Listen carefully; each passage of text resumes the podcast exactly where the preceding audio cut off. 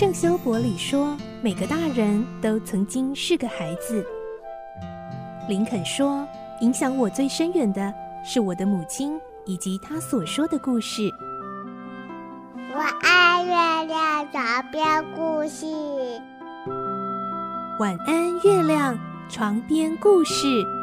小青姐姐邀请每一位大孩子、小孩子一起听故事，不管多忙，也要和你一起听故事。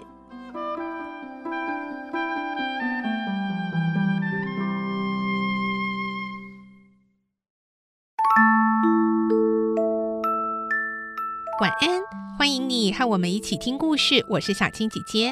今天我们要来听伊索的故事最后完结篇喽。我们会听到伊索知道自己逃不过命运无情的安排，但直到最后一刻，他都仍然努力不懈地把他的生命智慧用一个个的寓言故事向身边的人提出警示，最后不卑不亢地从容谢幕。来听今天的故事。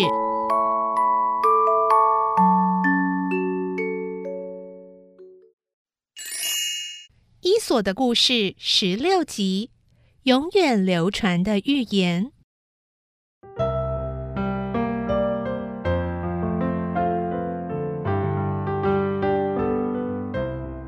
过了几天，几个德菲尔人走进牢房，对伊索说：“伊索，你偷取了圣物，而且出言不逊，所以我们决定判你死刑，把你从悬崖上推下去，你就认命吧。”哎呀，听我说完一段寓言，我就跟你们走。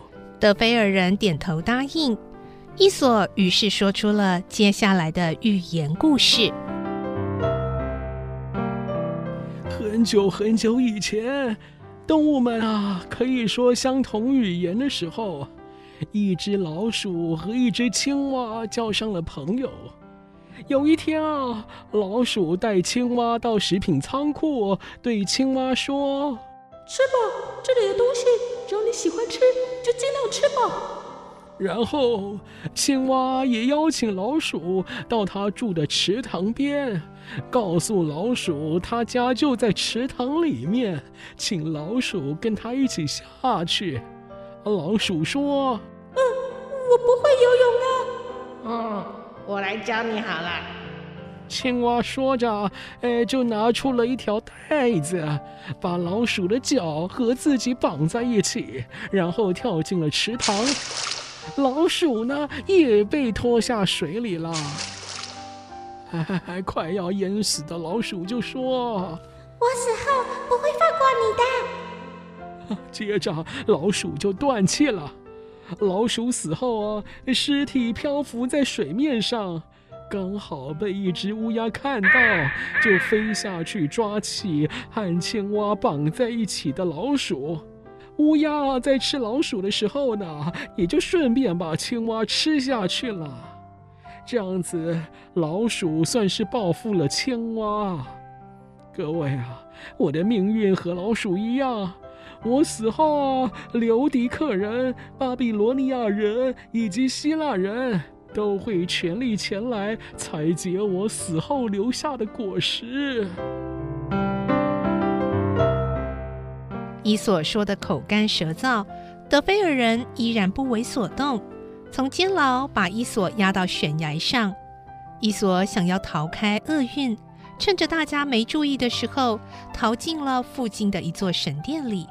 可是德菲尔人还是没有放过他，围过去把伊索从神殿里给拉出来。伊索说：“德菲尔人啊，请不要侮辱这座神殿啊！”接着他又说了一段故事：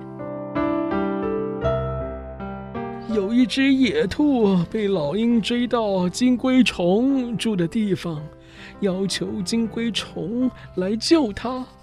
金龟虫请老鹰啊，是不要欺负弱小动物，但老鹰不听啊，反而呢用它的翅膀殴打金龟虫，并且把野兔撕开来吃掉。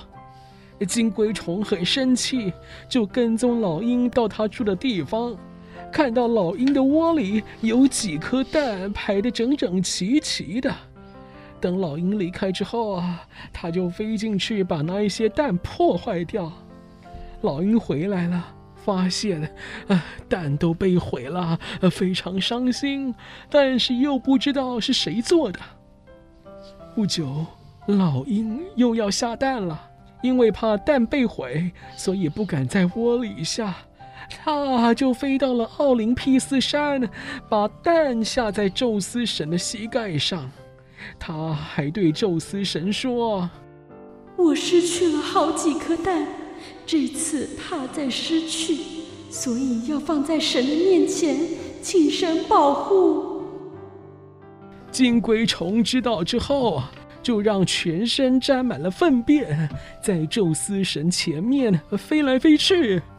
宙斯神看到一只脏兮兮的虫飞过来，怕被弄脏了，啊，就忘记膝盖上有老鹰的蛋，他就一下子站起来，哎，结果蛋又被打破了。事情过后，宙斯神才知道，原来金龟虫是为了报复老鹰看不起他，所以这样做。于是呢，老鹰再来的时候，就把金龟虫报复的事来告诉他。还在旁边飞的金龟虫又靠近过来说：“他不止看不起我，对神也非常不礼貌。我强迫他向神发誓，他不但不听，还杀死来向我求救的野兔。请宙斯神重重的处罚他呀！”宙斯神不希望老鹰的子孙就此减少。就劝告金龟虫原谅老鹰，但金龟虫不答应。宙斯神啊，就设法在老鹰下蛋的时期不让金龟虫出现。德菲尔人呐、啊，你们应该想想这一则金龟虫的故事，尊敬慈悲为怀的宙斯神啊！德菲尔人仍然不理伊索。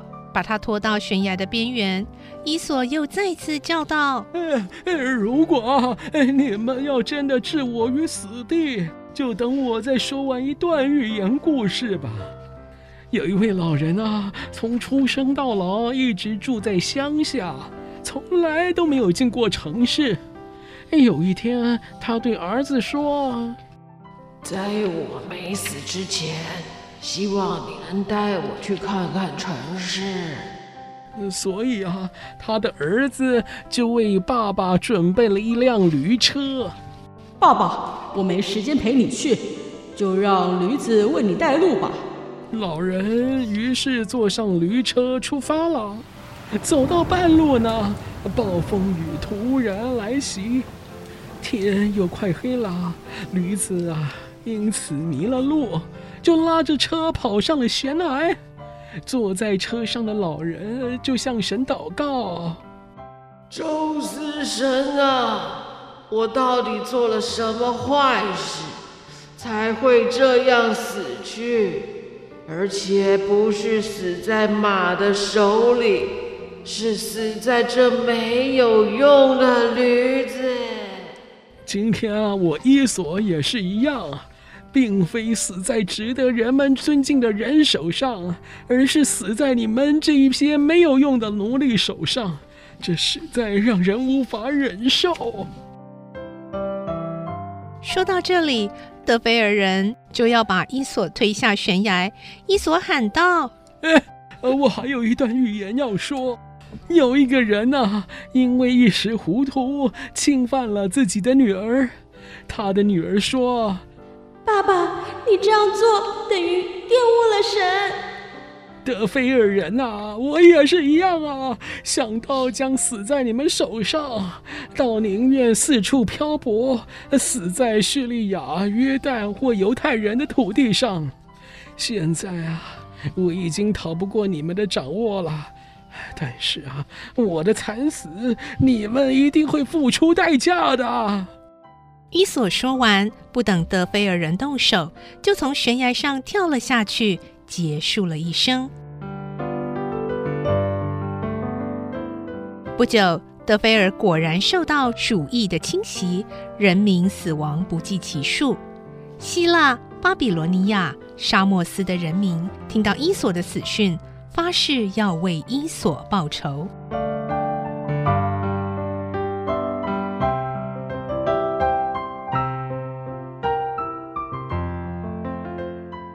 伊索的故事说完喽，不知道你们听完伊索一生的故事有什么感想呢？